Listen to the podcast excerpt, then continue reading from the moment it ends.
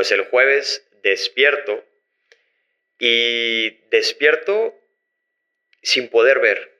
Abría los ojos y el mundo me daba vueltas. Nunca me había sentido así de mareado. Yo no tengo problemas de mareo. Abría los ojos y todo me daba vueltas. Intenté pararme de mi cama, me caía porque no tenía equilibrio. Tenía unas náuseas horribles, un dolor de cabeza muy extraño y no tenía equilibrio, mi cuerpo no podía caminar.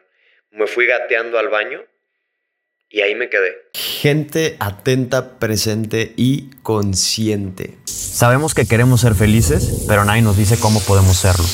Sabemos que nos gustaría encontrar el sentido de nuestra vida, pero nadie nos dice dónde encontrarlo. Todos tenemos miedos, pero no nos enseñan a enfrentarlos. Y seguro tenemos hábitos que nos gustaría mejorar, pero no sabemos ni cómo empezar. En cada episodio de Mindfulness te regalamos las mejores herramientas y consejos que nos acercarán a encontrar las respuestas a muchas preguntas que por tanto tiempo hemos tenido y no hemos podido resolver. Juntos, emprenderemos un camino para conocernos y entendernos, para así poder elevar nuestra conciencia y mejorar nuestros hábitos. Es momento de cambiar la fórmula y de dejar de buscar allá afuera el cambio que necesitamos y descubrir que ese cambio ya se encuentra dentro de nosotros. Solo hace falta desarrollarlo. Bienvenidas, bienvenidos a este nuevo episodio. Retomando con todo el podcast de Mindfulness. Estuvimos ausentes por un ratito y ese es el tema del episodio de hoy. ¿Por qué estuvimos ausentes? ¿Por qué estuve ausente casi un mes o un mes? Y es un tema fuerte, difícil, personal para mí, pero que estoy muy decidido a compartírtelo porque si no te ha pasado aún, probablemente pueda pasarte o conoces a alguien que le pasó. Y creo que es algo urgente e importante. Como ya viste el título de este episodio, vamos a hablar sobre el cuerpo, la exigencia que nos ponemos nosotros mismos y el famoso burnout. No sé si lo has escuchado, pero ahorita lo platicaremos. Y para comenzar me gustaría preguntarte, ¿alguna vez te ha pasado que te sientes llenísimo, llenísima de pendientes, de tareas, o sientes que la vida va demasiado rápido y que el tiempo no te alcanza? o te sientes mental o emocionalmente exhausto, exhausta, empiezas los días con mucha pesadez, eh, tienes frecuentemente malestares físicos. Si te ha pasado, no, sabes que en este podcast respetamos muchísimo todo el tema de la medicina y de la psicología. probablemente si te ha pasado es que tal vez tienes un tema ahí de, de estrés, de burnout o de cansancio acumulado en el cuerpo. No quiero simplificar lo que te está pasando, pero es muy probable que tienes una deuda de descanso. Y te voy a platicar mi historia y cómo mi deuda de descanso me llevó a estar cuatro días en cama sin poder caminar y sin poder ver absolutamente nada. Pues llevo una vida un tanto ajetreada con muchas actividades. Estoy en un trabajo, Godín, el famoso trabajo Godín. Si eres de México sabes a lo que me refiero. Si no, pues es este trabajo que todos tenemos de 9 a 5, trabajo de oficina. Además, tengo este emprendimiento, este podcast, mi página de Mindfulness y estoy estudiando una maestría. Entonces, pues tengo, como podrás imaginarte, tengo bastantes pendientes, tareas, etc. Y así me la llevo, lleno de cosas que hacer, llenos de cosas por hacer, de actividades, de tareas. Y hace un par de semanas eh, me vi en casa de unos amigos y como por pandemia casi no estoy saliendo, pues tenía muchísimo de no verlos a estos amigos y me quedé con ellos hasta las 3 de la mañana, un poco tarde. Entonces pasa el fin de semana y reanudo mi semana normal, ¿no? Haciendo ejercicio, con tareas pendientes. El martes empiezo a sentir ciertos mareos. Mi cuerpo se empieza a sentir cansado y digo, no importa, seguro es que dormí mal. Miércoles, igual. Mareos, cansado, pero no le di importancia. Pues el jueves despierto y despierto sin poder ver. Abría los ojos y el mundo me daba vueltas. Nunca me había sentido así de mareado. Yo no tengo problemas de mareo. Abría los ojos y todo me daba vueltas. Intenté pararme de mi cama, me caía porque no tenía equilibrio. Tenía unas náuseas horribles, un dolor de cabeza muy extraño y no tenía equilibrio, mi cuerpo no podía caminar. Me fui gateando al baño y ahí me quedé. Tuve que gritarle a mi mamá para que fuera al baño a verme, le habló a mi papá, fueron por mí, no me pudieron levantar, me tuve que ir gateando al coche y de ahí me llevaron con un doctor a revisarme. Prácticamente, para no hacerles el cuento largo y tan dramático, tuve un evento de migraña vestibular. ¿Qué es la migraña vestibular? Nosotros todos tenemos un nervio vestibular. Como saben, yo no soy médico, pero el médico me explicó esto. El nervio vestibular es el que se encarga de darnos el equilibrio al cuerpo. Y en mi caso tuve una migraña en donde este nervio se vio afectado, por, por eso todo me daba vueltas, mi cuerpo no tenía equilibrio.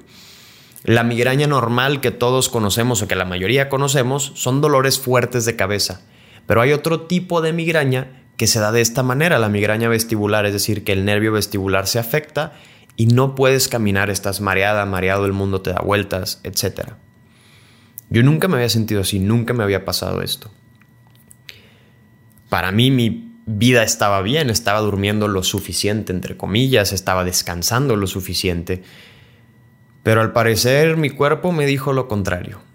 Por cuatro o cinco días estuve en cama absolutamente haciendo nada, viendo al techo. No podía ver pantallas, no podía trabajar, no podía leer, no podía hacer nada. Simplemente tenía que existir, estar en mi cama. Y para mí fue muy complicado porque soy una persona que está muy activa todo el tiempo. Como te, si me conoces, te darás cuenta que estoy muy activo. Si no me conoces la primera vez que ves esto, pues te lo platico. Y esos cuatro días para mí fueron muy fuertes. Me llegó el cuestionamiento a mi cabeza de por qué me pasó esto si soy una persona sana, saludable, eh, si duermo según yo lo suficiente, si hago ejercicio, si como bien. Pues al parecer a mi cuerpo no le pareció, no le pareció el ritmo que llevaba y mi cuerpo me avisó desde el martes con ligeros mareos, el miércoles con ligeros mareos, pero no lo quise escuchar y me dijo el jueves, pues si no me vas a escuchar, te voy a tumbar para que descanses. Así lo quiero ver yo, ¿no? Así es como muchas, no quiero decir que todas, pero muchos malestares surgen hay un malestar ahí en el cuerpo que ignoramos, que ignoramos, que ignoramos, se hace grande, se hace grande, se hace grande y ¡pum! tronamos. Así me pasó a mí. Así me pasó a mí. Y yo tiendo a ser una persona, pues, perfeccionista, que quiere solucionar todo, que quiere que todo salga bien, que le gusta hacer muchas cosas.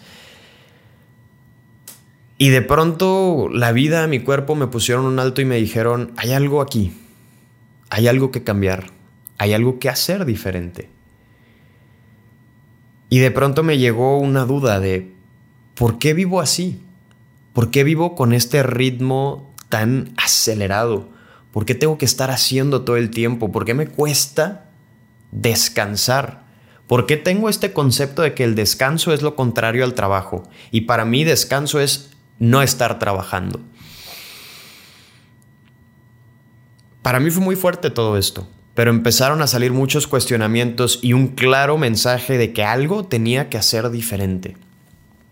No si tú te has preguntado por qué vives al ritmo en el que vives, por qué haces tantas cosas o por qué haces X cosa. Empecé, después de que ya pude leer y, y me fui recuperando, encontré un libro, que aquí te lo pongo, se llama Rest o en español Descansa. Y el subtítulo es ¿Por qué trabajar menos nos hace más productivos? Este libro yo lo había encontrado hace unos meses, pero ahora que me sucede esto, decidí retomarlo y dije, este es el momento perfecto para leer. Necesito hacer algo diferente. Mi cuerpo me acaba de decir, el ritmo en el que vas, no voy a aguantar más. Comienzo a leer este libro y lo primero que dice el libro para mí fue liberador, para mí fue sanador. Porque el libro lo que dice, lo que explica el autor es que vivimos en un mundo en donde vamos corriendo, donde estamos haciendo, donde la persona que más hace, que más horas trabaja es más reconocida, Estamos en un mundo en donde la velocidad de la información viaja en segundos. Estamos en un mundo donde todo el tiempo estamos en pantallas, todo el tiempo estamos estimulados. Entonces, claro es que nos es difícil parar, nos es difícil bajar el ritmo, porque el mismo mundo nos jala hacia una cultura del hacer, del hacer, del rápido, rápido. Entonces, cuando leo esto, para mí fue muy sanador porque me di cuenta que no era, a ver, sí fue un problema mío y me hago responsable, pero me di cuenta que no era Rodrigo quien se inventó ese ritmo. Fue un ritmo que Rodrigo aprendió de todo lo que su entorno le dice. Rodrigo está en una empresa en donde quien más proyectos tiene o quien más objetivos cumple es más reconocido. Rodrigo estuvo en una universidad en donde se premia al alumno o a la alumna en más grupos estudiantiles, en que el que está en no sé qué actividades. Rodrigo está en un mundo en donde los estímulos están al alcance de una pantalla, están en tu celular. Entonces al leer esto para mí fue liberador y me di cuenta que no era mi culpa, pero sí mi responsabilidad. Creo que culpa y responsabilidad son dos palabras muy poderosas y que cuando las cosas no salen más, y más para los que somos perfeccionistas, tendemos más hacia la culpa y no tanto a la responsabilidad. Entonces, esta situación y el empezar a leer esto en este libro me dio una paz y dije, ok, no es mi culpa, pero sí es mi responsabilidad decidir al ritmo al que quiero ir. Y esto te lo comparto también porque si a ti te pasa que te cuesta parar, que te cuesta descansar, que te enfermas muy seguido o que llegan las vacaciones y el primer día de vacaciones ya te dio una gripa, es porque normalmente estamos llevando al límite a nuestro cuerpo, al límite a nuestro sistema inmune, al límite a nuestro estrés y en el día en donde pasa la fecha límite de entrega de tu trabajo o de entrega de tu examen, ¡pum! nos enfermamos.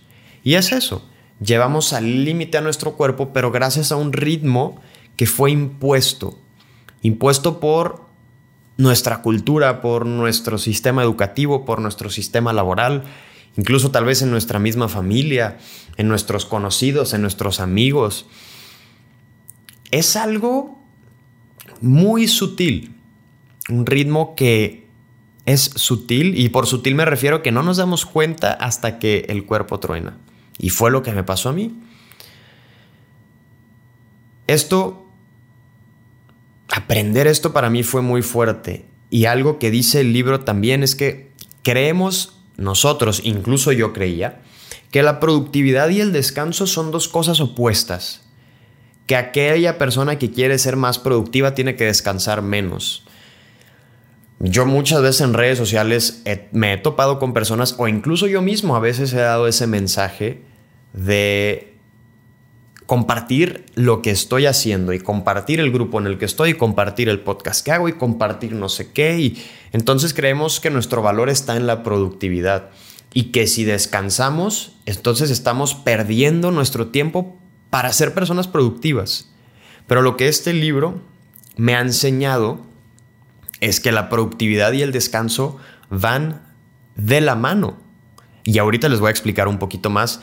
No lo voy a explicar todo en este episodio, en este video para los que nos están viendo en YouTube, pero lo que sí voy a hacer es voy a sacar una serie de entre 4 o 5 episodios donde voy a desmenuzar este libro y les voy a platicar aquellos consejos o aquellos tips en los que nos podemos enfocar para no hacer que nuestra exigencia nos gane o esta productividad o este ritmo impuesto nos gane y llevemos a nuestro cuerpo al límite a mí me ha llevado a plantearme la pregunta de, ¿y si se puede vivir una vida en donde soy productivo pero al mismo tiempo soy amable con mi cuerpo?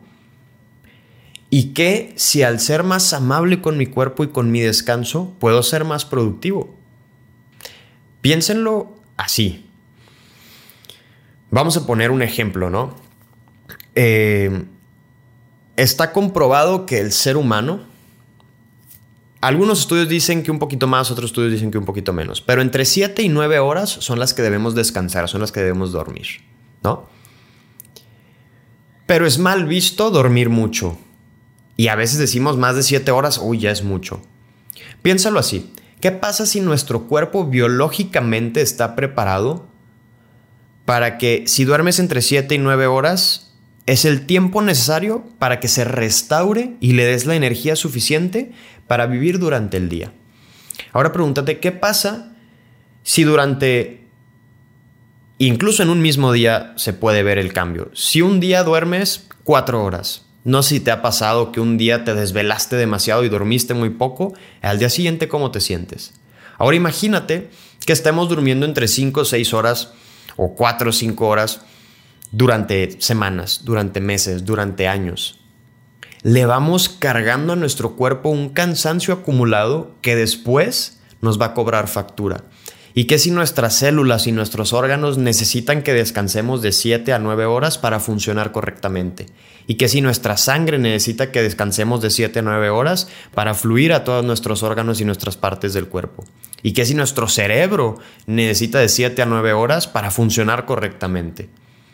Entonces, este libro me ha revolucionado a mí la cabeza y me ha ayudado a entender que el descanso no es malo, el descanso le ayuda al cuerpo a ser mucho más productivo. Pero bueno, no te pienso contar todo el libro en este episodio, es solo una introducción. Y para retomar un poco el tema, pensamos que el descanso es solo no trabajar. O sea, cuando no estoy trabajando, ah, ya estoy descansando. El descanso es muy amplio, hay muchas maneras de descansar. Salir a caminar es una manera de descanso, tomar una siesta es un tipo de descanso, dormir de tus 7 a 9 horas es otro tipo de descanso. Tener un hobby que te apasione y que te ayude a desconectarte de tu trabajo es otro tipo de descanso. Hay muchos tipos de descanso, no nada más el no trabajar y quedarte acostado viendo la tele es un tipo de descanso. Hay otros tipos de descanso que nos pueden ayudar a ser mucho más productivas y productivos. Y creo que ya dije la palabra productividad y descanso como 20 veces. Pero bueno, retomando la pregunta que te hacía al inicio. ¿Te sientes emocionalmente o mentalmente exhausta, exhausto? ¿Te sientes como una cierta... No sé si te ha pasado, pero como una despersonalización en donde no te sientes animado o animado por vivir o que sientes que te faltan ciertos, como que no hay logros en tu vida, no te sientes motivada, motivado. Muy probablemente, a ver, somos multifactoriales y yo soy enemigo de dar una sola receta y decir, ah, es que esto es lo que te está pasando. Pero como a mí me pasó, puedo hablar desde mi experiencia. Me di cuenta que tenía una exigencia brutal y un perfeccionismo brutal que me llevó a quedarme acostado en la cama. Y para ir cerrando, quiero platicarte y quiero sembrarte la semillita. Hay cuatro factores para que nuestro cuerpo se recupere. Y esto es lo que pienso compartirte en los siguientes videos y episodios. Sobre estos factores de recuperación y cómo hacerle para tratar con amabilidad a nuestro cuerpo y ser más productivas y productivos. Y no, no va a ser trabajando más horas, al contrario vamos a retar esta creencia convencional de que el que trabaja más es más productivo, productiva. Incluso, te platicaré en los siguientes episodios, pero hay estudios que demuestran que las personas que trabajan menos y descansan más son mucho más productivas y exitosos, exitosas. Y por éxito me refiero a que logran llegar más lejos o tienen logros un poco más sobresalientes que aquellas personas que trabajan 10, 15 horas al día. Y a ver, aquí quiero hacer un paréntesis también. No se trata de que esta receta va a ser igual para todas y para todos. Tal vez en tu vida tienes forzosamente que trabajar nueve o diez horas porque así tu trabajo lo demanda. Pero sí podrás hacer ciertos ajustes que te iré compartiendo. Es decir, no significa que tienes que aplicar todos al pie de la letra, pero sí tomar esto como un ¿Cómo puedo aplicar esto en mi vida? Y a lo mejor hacer ciertos ajustes que funcionen para ti y no aplicarlo tal cual Mindfulness o Rodrigo te digan, pero que sí los moldees hacia tu vida. La importancia es que cuestiones tu ritmo, cuestiones tu hacer y hagas de una manera mucho más amable y consciente. Los cuatro factores para la recuperación. El primero es la relajación. Es decir, que hagas una actividad que te relaje, que física, mentalmente, emocionalmente te ayude a relajarte.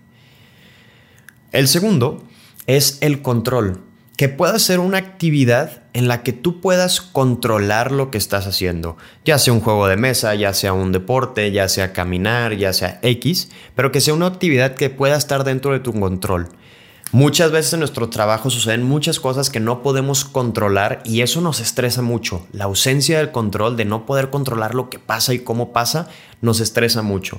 Entonces, poder llegar a hacer una actividad que te relaje y en donde puedas tú tener el control, puede ayudarte a recuperarte. La tercera son experiencias en las que desarrolles maestría. Y por maestría no me refiero a una maestría en administración. Maestría me refiero que perfecciones alguna habilidad. Puede ser lectura, puede ser algún juego, algún deporte, algo, pintura, tejer, pintar, dije, pintura y pintar, dibujar, en el que puedas hacer una maestría de tus habilidades o experiencias. Y el cuarto es distanciamiento mental de tu trabajo, de tus estudios que esta actividad te mantenga relajado, pero que te mantenga concentrado, de tal manera que no estés pensando en tu trabajo, porque muchas veces si nos tiramos a la cama y a ver al techo, empezamos a pensar en nuestros pendientes y en nuestras actividades. Pero si haces alguna actividad que te relaje, donde puedas tener un poco de control, que estés poniendo tus habilidades para perfeccionarlas y que puedas despegar tu mente del trabajo, Cumpliendo esos cuatro factores, podemos llegar a un estado de relajación. Ahora, para ir cerrando el episodio, el video, ¿qué podemos hacer diferente?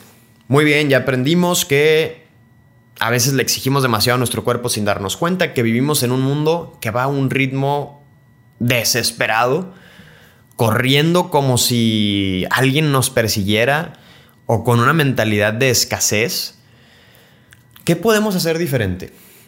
En los siguientes episodios te voy a compartir aquellas actividades, aquellos factores desmenuzados, como te los platiqué ahorita, que nos pueden ayudar a relajarnos y a vivir de una manera mucho más tranquila, productiva y amable, de una manera más consciente. Pero en este episodio nos vamos a llevar cuatro. Cuatro. En este episodio estamos hablando mucho del número cuatro. ¿eh? No sé por qué será. Pero bueno, vamos a hablar de cuatro cosas que podemos hacer. Primero, conectar y escuchar a nuestro cuerpo. Puede sonar muy romántico, pero si yo hubiera conectado y escuchado a mi cuerpo días antes, tal vez hubiera podido prevenir lo que me sucedió. Agradezco que me haya sucedido porque gracias a eso estoy aprendiendo y cambiando y reformando mi manera de vivir, estoy cuestionando mis creencias arraigadas y estoy adoptando nuevas. Pero creo que si conectamos y escuchamos a nuestro cuerpo en las noches, en las mañanas, al dormir, al sentir tu tensión, al darte cuenta de cómo estás, si te duele la cabeza, si etcétera, conectar con el cuerpo, aprender a identificar las sensaciones del cuerpo, porque el cuerpo nos habla muy inteligentemente, el cuerpo es demasiado inteligente. El cuerpo nos habla y a veces nos falta vivir más, conectar más con el cuerpo y salir de nuestra cabeza. Segundo, cuestiona tu ritmo y, e identifícalo. Primero identifica tu ritmo, a qué ritmo vas y luego cuestiónalo. ¿Realmente es un ritmo consciente en el que quieres ir? ¿O haces algunas cosas porque el mundo te lo dice, porque los demás lo hacen y yo también? Cada quien sabrá. Pero atrévete a cuestionar tu ritmo e identifícalo. Creo yo, siento yo, percibo yo, yo, yo, yo, que vivimos en una época en donde no nos invitamos a cuestionarnos, en donde cuando me cuestionan, claro, si tú llegas y me cuestionas, tal vez me siento ofendido, pero ¿qué tal si te atreves a cuestionarte tú misma, tú mismo? Aprender a explorar la posibilidad de que no lo sabemos todo, a decir, a ver, ¿por qué estoy haciendo esto? ¿De dónde surge? Pues de dónde lo aprendí. ¿Me sirve? ¿No me sirve? ¿Quiero seguirlo haciendo? ¿No quiero seguirlo haciendo? Hacer una pausa de conciencia y, aprender a cuestionarte. Tercero, y este es para personas, personas perfeccionistas y exigentes como yo. que están intentando dejar de ser un poquito más menos perfeccionistas y exigentes. Aprender a soltar lo que no podemos controlar. Acabo yo de, de empezar una rutina mañanera en donde estoy leyendo las meditaciones de varios filósofos griegos que eran estoicistas o estoicos. Estoicos creo que es la palabra. Y acabo de crear una matriz en donde me ayuda a decidir y a mí me ayuda a soltar. Y ahí les va, se las comparto, se las dejo por aquí. Es, primero pregúntate si lo que estás pensando, lo que te está pasando es externo y puedes y no puedes controlarlo o es interno y puedes controlarlo. Si es externo y no puedes controlarlo, suéltalo. Si es interno y puedes controlarlo, pregúntate, ¿quieres hacer algo al respecto? Si es la respuesta es sí, hazlo. Si la respuesta es sí es interno pero no quiero hacer algo, entonces suéltalo. Y esa matriz la he estado aplicando por 3, 4 días y vaya que me ha ayudado. Me ha ayudado a soltar, me ha ayudado a aprender a dejar de querer solucionar todo yo y aprender a reconocer lo que es de las otras personas y lo que es mío. Eso, dejar de echarme yo solito cosas a la mochila, me ha ayudado muchísimo. Y cuarto, aprender a, a descansar y a disfrutar, a tomarnos la vida mucho más tranquilo, mucho más a gusto. La otra vez estaba haciendo un cálculo sobre cuánto voy a estar yo aquí en el mundo. Y mi porcentaje de existencia versus la cantidad de años que ha existido la Tierra es 0.000002%. Yo voy a estar 0.0002% en la Tierra. O sea, nada. Y somos una persona en 7 billón, 7 mil millones de personas en el mundo. Es decir, nuestro paso por la vida es muy fugaz y somos una nada. A ver, somos importantes y nuestra dignidad es muy valiosa y para mí la persona es lo más importante. Pero a veces nos tomamos la vida demasiado en serio y creemos que somos el centro del universo. Aprendamos a descansar, a relajarnos y a disfrutar. A mí me pasa, me estoy dando cuenta que de repente me tomo la vida muy en serio y a ver, eso me ha ayudado a llegar a donde he llegado, pero creo que podemos aprender a disfrutar y a relajarnos un poco o un mucho, depende de lo que tú quieras. Y esas son las cuatro cosas que me gustaría que te llevaras. Y si no te quieres llevar las cuatro, por lo menos llévate una. Y si quisiera que te llevaras una, por lo menos es cuestiona tu ritmo y decide ir a un ritmo consciente, a gusto, que te permita vivir de una manera consciente. Y bueno, gente, he aquí la nueva imagen de Mindfulness. Tuvo que haber pasado un suceso así para pausar, para renovar, pero creo que a ver, yo no le deseo el mal a nadie, pero creo que cuando tocamos fondo es como un despertar o como una llamada de atención de, hey, la vida es una, hay que aprender a disfrutar. Sí, hay que dejar algo en esta vida, pero disfruta, disfruta. Entonces, gente, es todo por el episodio de hoy. El siguiente episodio va a estar muy bueno porque a la invitada que voy a traer es mi primera, la primera cliente de Mindfulness y es una jugadora de Tigres femenil, eh, a quien le dimos un curso personalizado de mindfulness y la vamos a traer aquí al podcast para que nos platique su experiencia, para que nos platique si la meditación le ha servido o no, si mindfulness le ha funcionado o no y qué cosas ha aprendido ella desde la perspectiva un poquito más del deporte. Pero ella es una persona que hace también muchas cosas, estudia, es jugadora profesional, entonces es un gran ejemplo para que nos platique cómo el mindfulness le ha servido en su vida. Y bueno, si les gustó, suscríbanse a nuestra cuenta, tanto en Spotify, YouTube, Apple Podcast. Comparte este episodio si te gustó, si te sirvió, o compárteselo a alguien que creas que le puede servir. Creo que somos muchas personas las que vamos a un ritmo muy acelerado y nos serviría, a mí me hubiera servido un recordatorio de, hey, pausa, puedes ir a un ritmo más consciente y de una manera mucho más disfrutable. Pero bueno, nos vemos el siguiente episodio y vivamos conscientemente un día a la vez. Adiós.